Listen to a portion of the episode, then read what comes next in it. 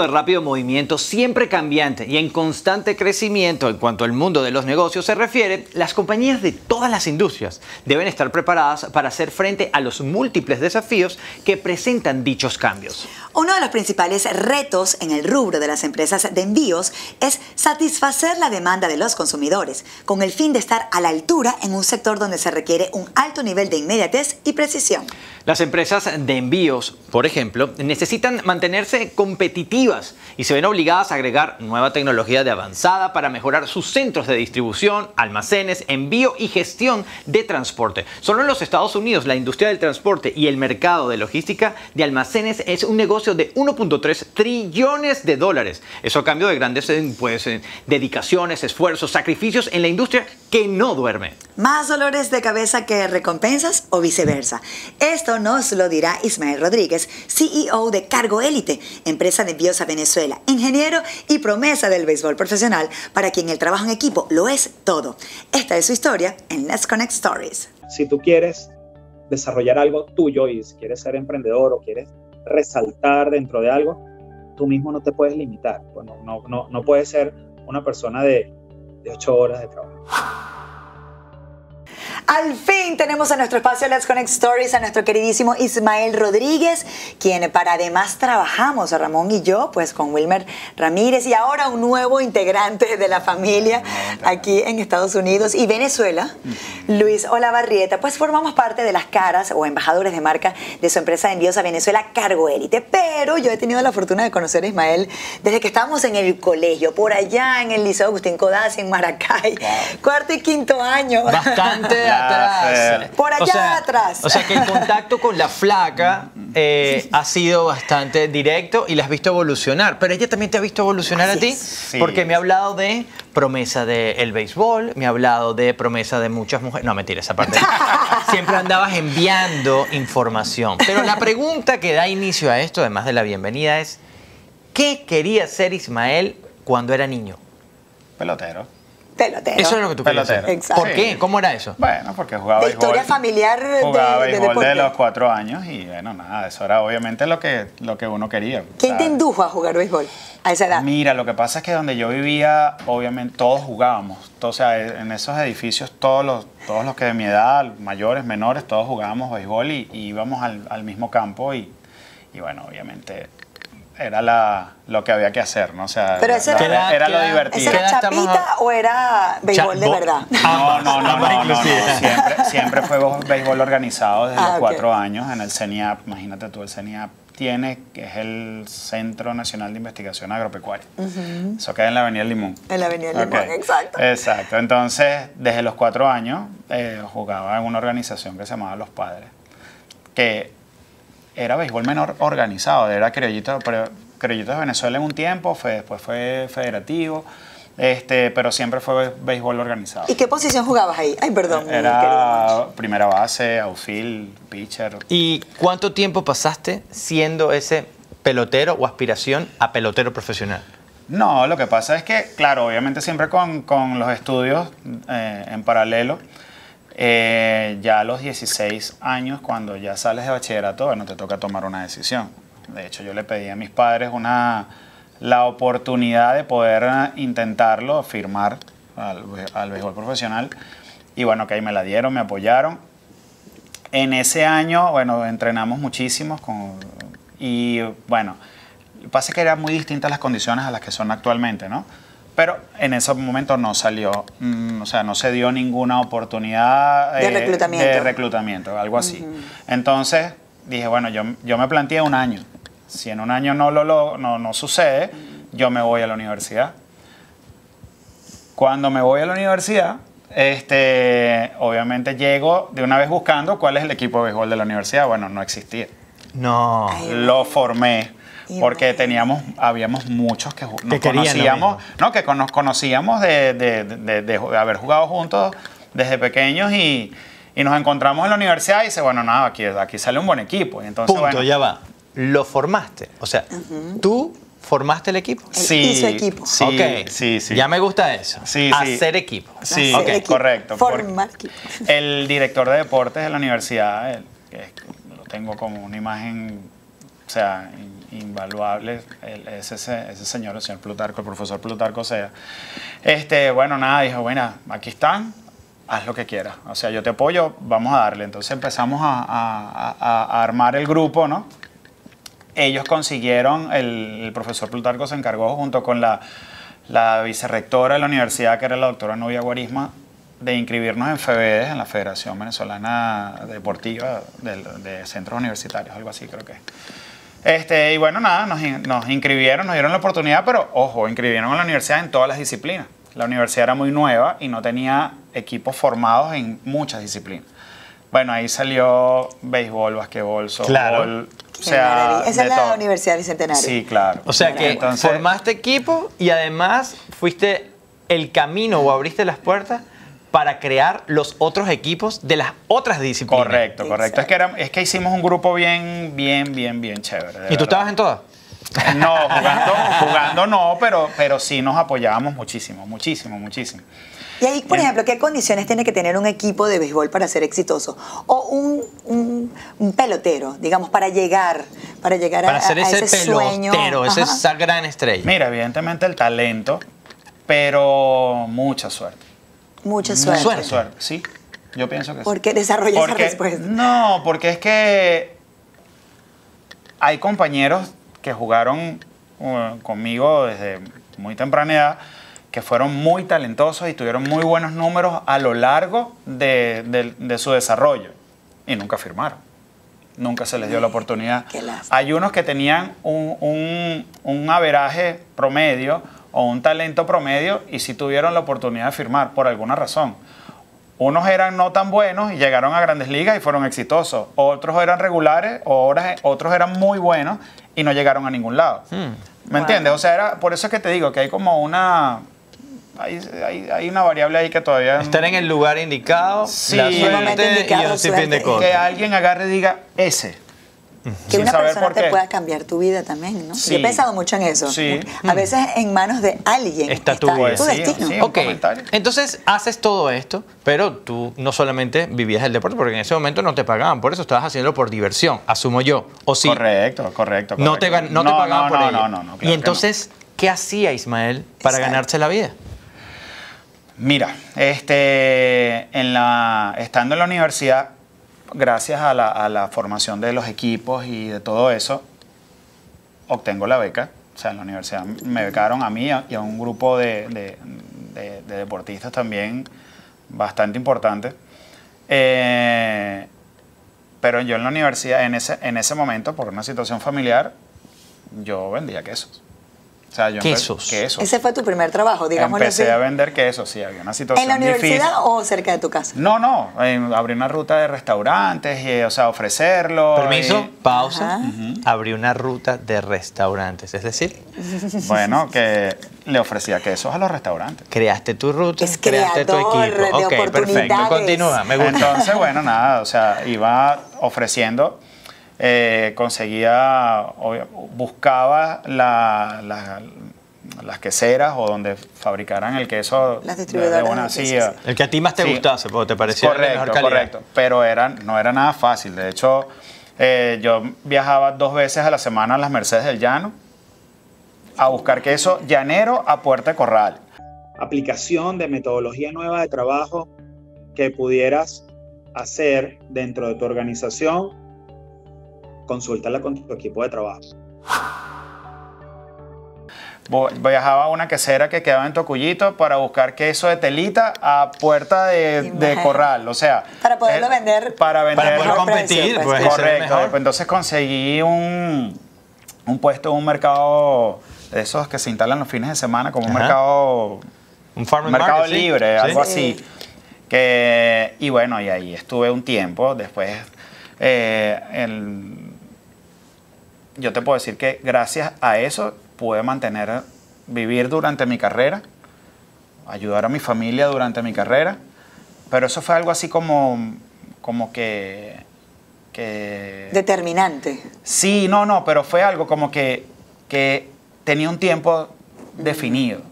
Porque, y eso es un mom- un- algo que me sucedió, yo por alguna razón, ya comenzando ya la etapa de, de pasantía y tesis en la universidad, yo decido salirme ya del tema de los, del, del- del negocio, de la distribución de, de quesos y embutidos y eso, porque ya sentía que ya había cumplido su ciclo. Y, y yo recuerdo que el- eso fue un viernes, no me acuerdo la fecha exactamente, pero sí sé que fue un viernes, este, que yo traspasé, vendí ta, ta, todo lo que tenía la... Porque ya habías creado una compañía y todo Sí, era claro, ya todo era formal, Wow. una distribución y eso. Y eso se vendió ese viernes en la mañana. Yo estoy el viernes en la tarde en la universidad, sentado así en un banquito en la universidad, y llega uno de mis amigos y me dice, concha, Ismael, ¿tú no sabes quién quiere trabajar? Y yo le digo, ¿por qué? No, porque es que tú sabes que mi novia está embarazada y yo no, el trabajo que yo tengo es temporal, o sea, es solamente un contrato de tres meses y no puedo estar tres meses allí. O sea, yo tengo que buscar algo algo fijo, más fijo, o sea, algo que, sea, que me dé más estabilidad. Y entonces, ¿en dónde? No, ahí en la construcción de la Casa de la Moneda. La Casa de la Moneda me quedaba a mí a cuatro minutos de mi casa. Y entonces, Yo, Yo mismo soy. yo mismo soy. Y o sea, entonces, cerrando un ciclo, abriendo Sí, otro. pero, pero era, pero ajá, pero tú y tú y la broma y los quesos. Y le explico, no, no, lo que pasa es que hoy, porque es que claro, o sea, decidí hacerlo, o yo lo tenía planteado hacer, por el tema de que, bueno, ya definitivamente si iba a entrar a hacer pasantía, tesis y no sé qué, o sea, o era, o era mi carrera o seguía de, de lo otro, ¿no? Y bueno, fui el lunes a la entrevista y desde ese lunes pasaron siete años que yo trabajé ahí. En la Wow. Casa de la Moneda, imagínate tú, ya va. Sí. Entonces, para ir resumiendo lo que llevamos hasta ahora, tenemos un hombre que trabaja en equipo porque le gusta formar equipos, o sea, Sí. abrir caminos, formar equipos, eh, Crear formar una rutas. compañía, crear rutas, abrir rutas y además... Ya por dónde viene. Exacto. Permanecer.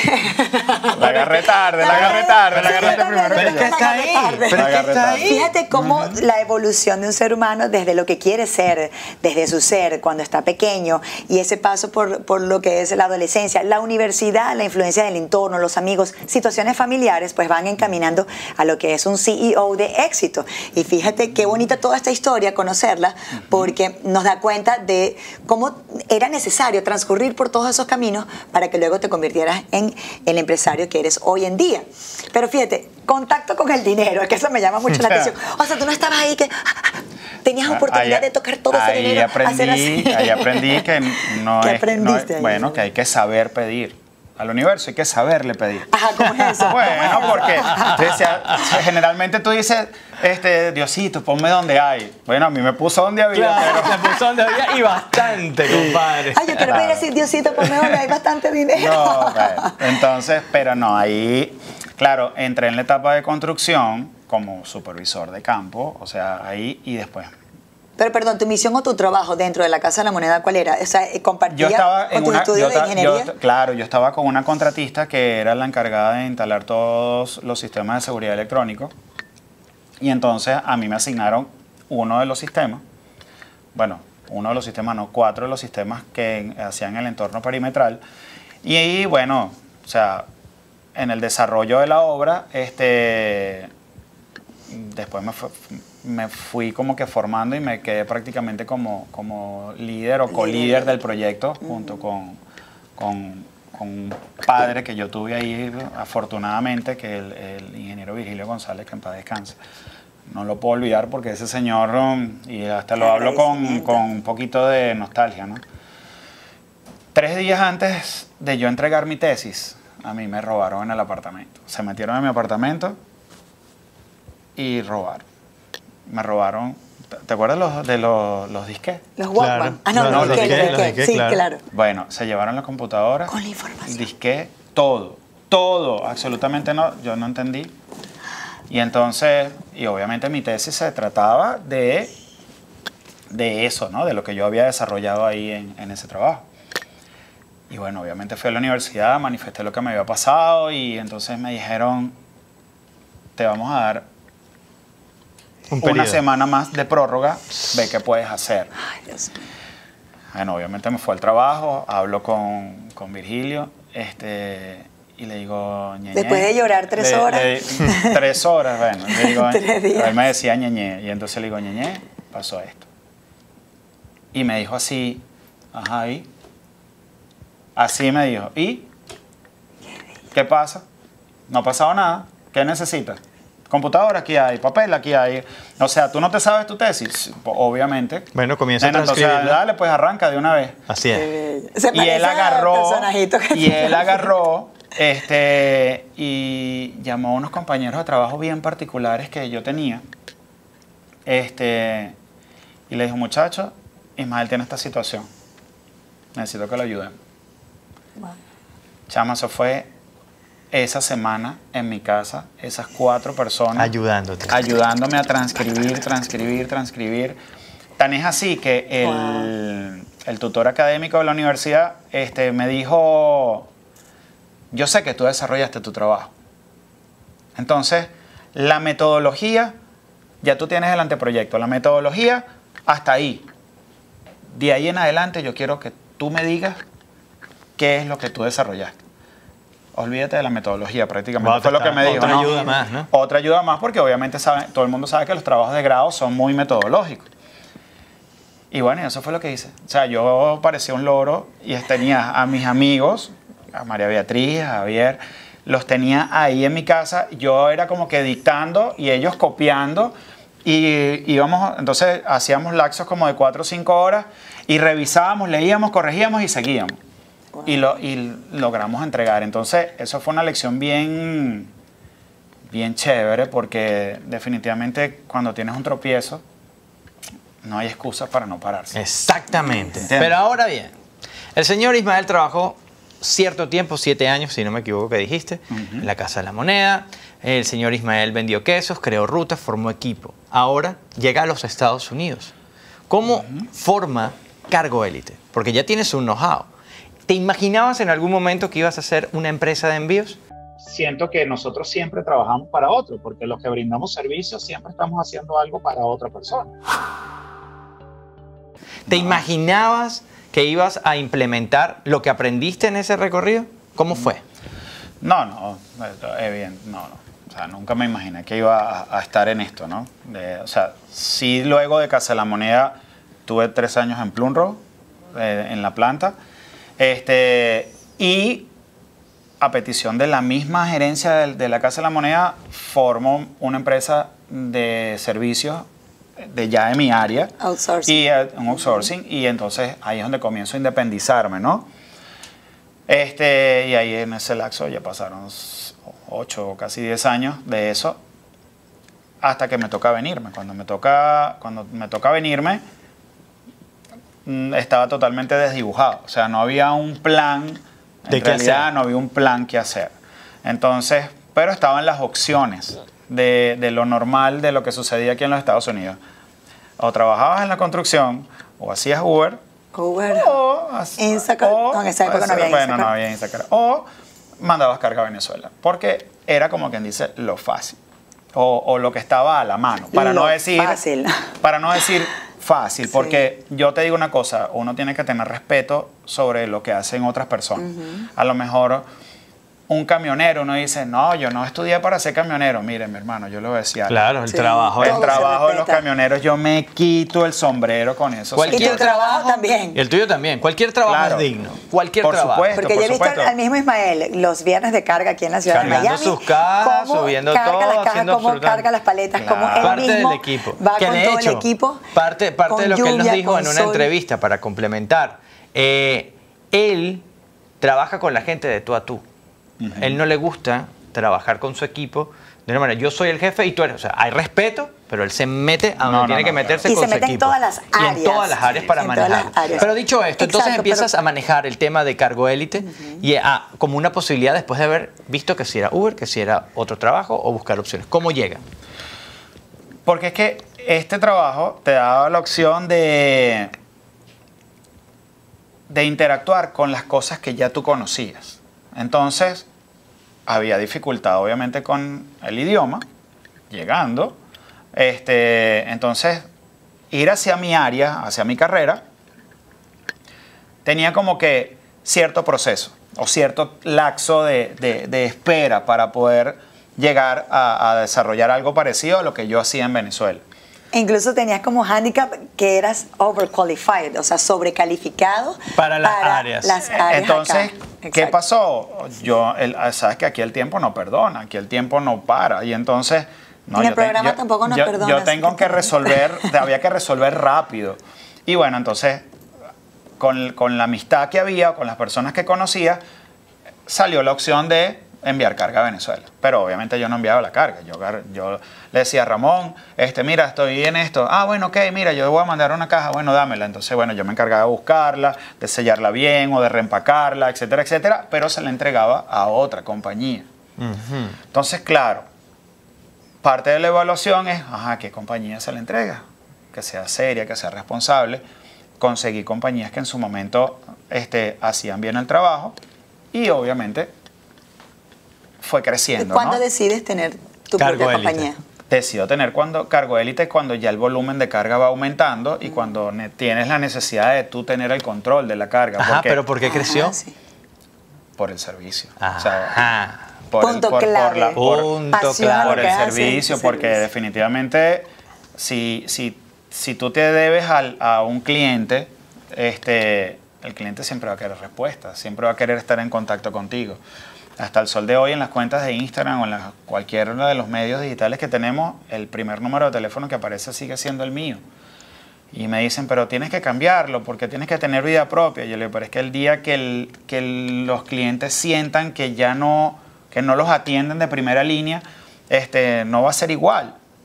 Entonces, y para mí atención al cliente es la primera línea de nuestro trabajo. Y eso se lo hago saber a, a todas las personas que trabajan con nosotros. Este, el cliente tiene que, que- que conocer, sobre todo porque la actividad que nosotros hacemos es muy sensible. O sea, Tiene nosotros- que generar, generar mucha confianza y como decíamos Mucha, al Claro, porque principio. tú estás mandando es- emoción. Claro, en cierta forma, hasta vida. Pero además es la confianza de que yo te voy a dar a ti y somos testigos de que Ismael trata a cada caja como que si fuera un hijo. ¿no? Entonces Claro, la cuida, la protege, la envía a Venezuela, trata de que llegue lo más rápido. Sin embargo, en esta industria de, de envíos, o sea, hay muchos factores o elementos que están digamos, que te juegan en contra. Pueden ser condiciones ambientales, pueden ser las condiciones de la aduana, pueden ser las condiciones misma de los condición política. O sea, muchas cosas. ¿Qué ha sido lo más duro cosa. para ti enfrentar como CEO de cargo élite en esta empresa que también es bastante compleja en sus procesos?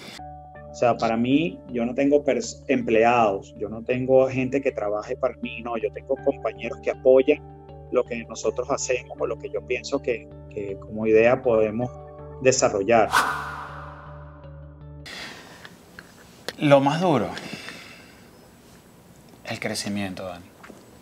El crecimiento, porque cuando yo tenía, no sé, a nivel de carga, no ni siquiera llegaba un contenedor, era mucho más, más fácil tener interacción con los clientes y Más darle información, este, pero mientras más creces, te crece todo. O sea, Claro. crece, crece, el- crece la estructura, crecen las posibles variables. Mejor dicho, Bueno, la automatización no es viable en este tipo sí, de claro, te sí. ayuda, te ayuda, pero obviamente necesitas el personal. Entonces, ese personal necesita un entrenamiento, necesita este, formarse en lo que uno hace. Y alineado Entonces, con tu filosofía. eh, correcto, entonces no todos pensamos igual. Y bueno, y eso es lo que se te hace un poquito engorroso, porque lo que vivimos, mira, sí, lo vivimos todos, lo vivimos, lo, lo sentimos, lo padecemos en nuestra compañía. Todos los trabajadores de nuestra compañía viven las mismas condiciones de vida de nuestro país. Y entonces, y nosotros no nos divorciamos de eso, a pesar de que estamos aquí, estamos más involucrados que nunca en, en lo que está sucediendo, este, que esperemos que sea temporal, pero mientras tanto nos adaptamos. Y yo creo que eso es una gran fortaleza de todos los venezolanos. Nos adaptamos a, así. Si nos cierran la puerta, nos metemos por la ventana. Si cierran la ventana, algo hacemos. Pero, pero definitivamente el crecimiento es lo que, más, lo que ha sido más difícil porque es un reentrenamiento constante. Entonces a veces este, una persona nueva o, o un personal nuevo eh, responde un teléfono y da una respuesta que no da confianza. Claro, y eso ya te quita Y eso, un cliente y ya entonces, denota en otro, en otro entonces claro, entonces por eso es que, que no, te, no te puedes salir de, de ser atención al cliente. Bueno, yo estoy de acuerdo y además que repito, cuando estaba refiriéndome al tema de la emoción, me, me refiero a que si yo te estoy enviando unas medicinas y las medicinas no llegan a tiempo, mi mamá se muere. O si, bueno, Bueno, que la- la- no va a depender de ti, pero ahí está la preocupación tuya como CEO de esta empresa de tratar de ser más efectivo en este servicio. ¿Qué pasa ahora? Ya Cargoelite es una empresa que está en Europa, está en Estados Unidos, envían a Venezuela, envían desde Estados Unidos a España y desde España hacia los Estados Unidos y siguen creciendo. ¿Qué es lo que viene para Cargoelite? ¿Cuál es el next step? El NEPS, el NEPS es que sencillamente estamos ahora haciéndonos de... Ahora estamos, estamos aprendiendo, porque es que es la verdad, estamos aprendiendo a convertirnos en una corporación. No, no llegamos con la experiencia adecuada o con la o sea, porque es que no tuvimos una formación. Todo O sea, fue y yo lo muy Y yo abruptamente. lo digo con toda la humildad del mundo, yo no, yo no soy experto en logística. Me ha tocado aprender de logística. Lo que único que, que- que- que la herramienta con la que me he manejado es con el sentido común. O sea, pero... y también apoyándote quizás en otros expertos No, en esa. correcto, o viendo, observando. parte- parte este, afortunadamente tengo, este, tengo un material con mi equipo de trabajo excelentísimo y que, que me ha dado soporte porque, mira, mientras tú puedas sostener este pedacito de la mesa, yo me puedo ocupar a lo mejor de reparar este lado. Pero si yo tengo que hacer las dos cosas, seguramente no va a Se te va a suceder ninguna de las dos. Entonces, el equipo de trabajo es lo más. Entonces, ahorita en la otra etapa, en esta, o en esta nueva etapa donde, donde va a entrar Cargo Élite, viene ya la, el desarrollo intelectual o vamos a la formalización de la- de- del desarrollo intelectual de, lo que, de la actividad que hacemos. No sé si, si me logro explicar, pero es que siento que ahora definitivamente a, la- a los líderes o a las cabezas que tenemos, tengo que... Prepararlos más. Prepararlos. Así es, Exacto, tener una prepararnos. formación. Este, en- porque es que todo ha sido muy rápido.